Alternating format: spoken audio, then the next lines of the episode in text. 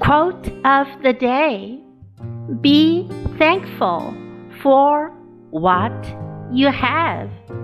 You'll end up having more.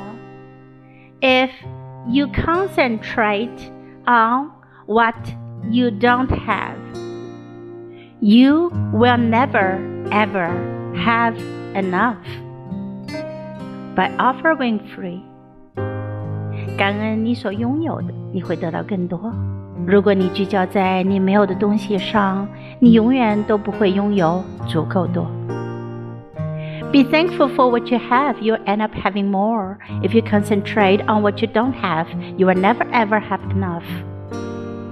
Word of the day Thankful. Thankful.